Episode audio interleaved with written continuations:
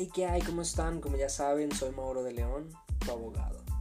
Oigan, en última, últimos días nos han tocado algunos asuntos con respecto a los pagarés. Este tema a mí me encanta, la verdad es que mi acentuación es en derecho mercantil. No puedo decir que es mi especialidad porque solamente terminé la licenciatura y quien diga lo contrario para mí está equivocado. En fin, pero eh, quiero hablarles en este capítulo especialmente sobre cómo se llena estos pagarés verdes que podemos comprar en alguna papelería, ya sea la de la esquina o las otras más grandes. Este es lo que vamos a llenar el día de hoy. Les voy a explicar cuál es la importancia y cómo lo vamos a llenar.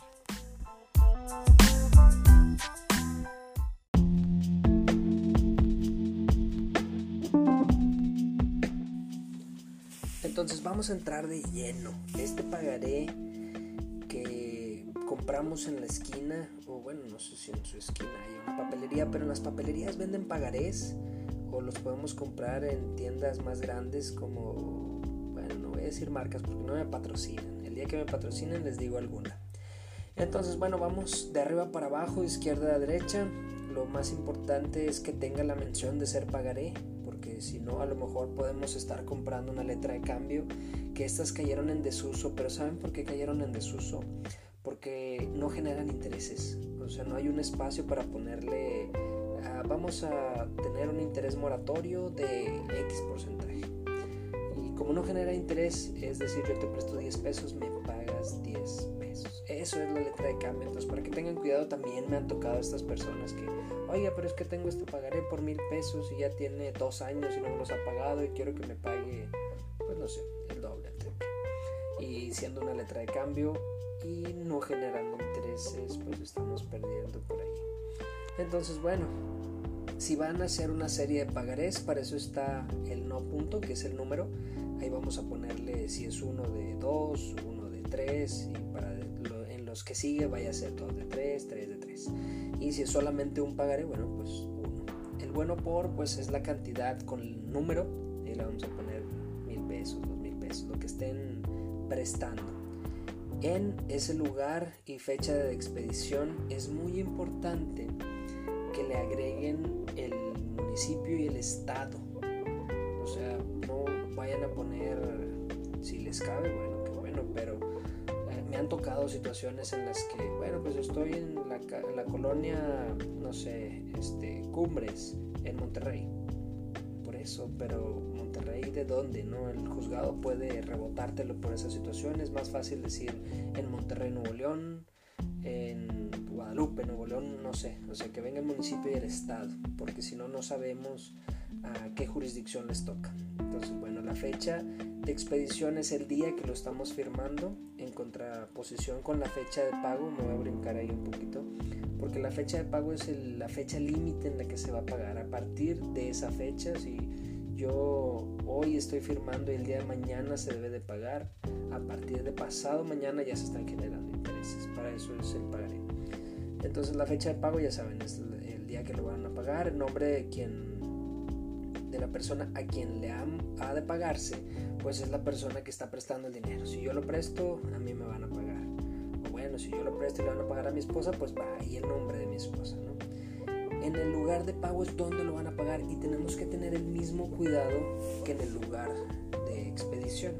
Hay que poner principalmente si me lo van a pagar en Monterrey, Nuevo León o en Guadalupe, Nuevo León, en México, Distrito Federal, que ahora es la CDMX, ya no es Distrito Federal. En Guadalajara, este, no sé, realmente tienen que poner el nombre del municipio y el estado. Esto es muy importante. La cantidad con letra, que es en el cuadrito que viene ahí largo, yo les recomiendo, esto ya nada más es como un consejo, pueden ponerlo entre paréntesis como en los cheques, no sé si les ha tocado ver un cheque, pero si aparecen entre paréntesis en moneda nacional, porque también esto es un dato que podemos ver en, algunos criterios de la Corte. Si se expide en otro tipo de, cambio, como decir, pues me lo firmaron por dólares y me lo firmaron por euros y lo vamos a llevar a juicio, es pagadero en pesos, al tipo de cambio del día que se pague. Entonces, bueno, eso para que lo tomen en cuenta. Si arriba en los números le pusimos un seriado, bueno, pues es el numerado del 1 al tal, ahí viene un espacio. Si es solamente uno, pues es del 1 al 1. El tipo de interés moratorio, esto también, eh, hay criterios en la corte donde dicen que, bueno, pues el interés es el que se pacte, el que ustedes quieran, pero también la contraparte se puede defender diciendo que es usura. Lo que yo les recomiendo en cuanto al interés que se pacte es que lo marca la corte como el recomendado, es que el juez lo vea hasta el 6%. Entonces, si no quieren que se los tumben más adelante, yo les recomiendo el 6%. Y eso es para que lo vayan viendo.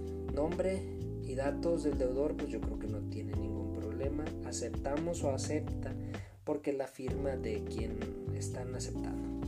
Y a la vuelta están los avales.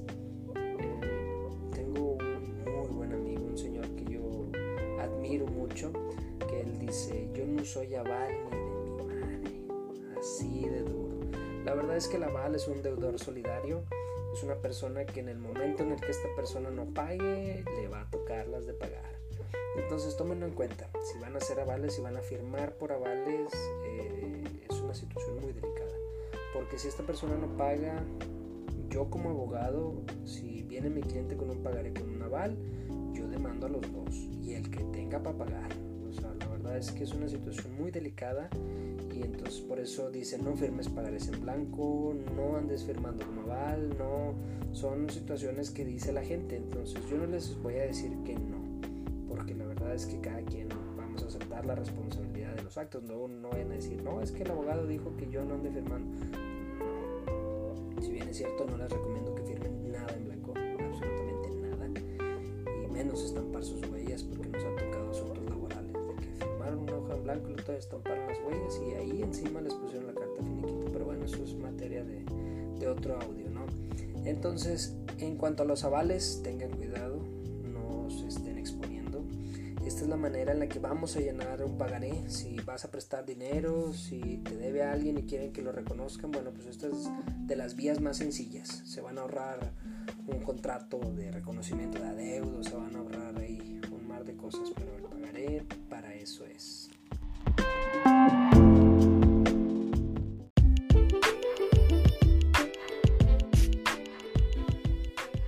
Bueno, la verdad es que no hice pausas, me fui de corrido si me extendí un poco, pero pues es la manera más sencilla y más detallada de explicarles cómo se llena un pagaré. Si están pensando en prestar, si están pensando en que ya alguien se les anda yendo ahí por ahí con la hebra, pues bueno, es la manera de que puedan garantizar el pago. Tiene pareja de ejecución, es decir, vale por sí mismo, no necesita un contrato que lo respalde, no necesita un video, una grabación, un audio para poder respaldarlo. Una firma, si pueden estampar las huellas digitales mucho mejor, pero pues esto es, son algunos datos que les pudiera recomendar, ¿no? En fin, bueno, pues esto es todo por el capítulo de, de hoy. Espero que les guste, espero que no se cansen, pero es por su bien. En fin, bueno, ya saben, soy Mauro de León, pueden encontrarme así en todas las redes, pueden encontrar al Grupo de León también en todas las redes. Estamos para ayudarles, mándenos sus dudas, me encanta recibir sus dudas, ya sea por mensaje directo o en las redes de grupo, no hay ningún problema. Ustedes con confianza, mándenme sus mensajes, saludos y éxito.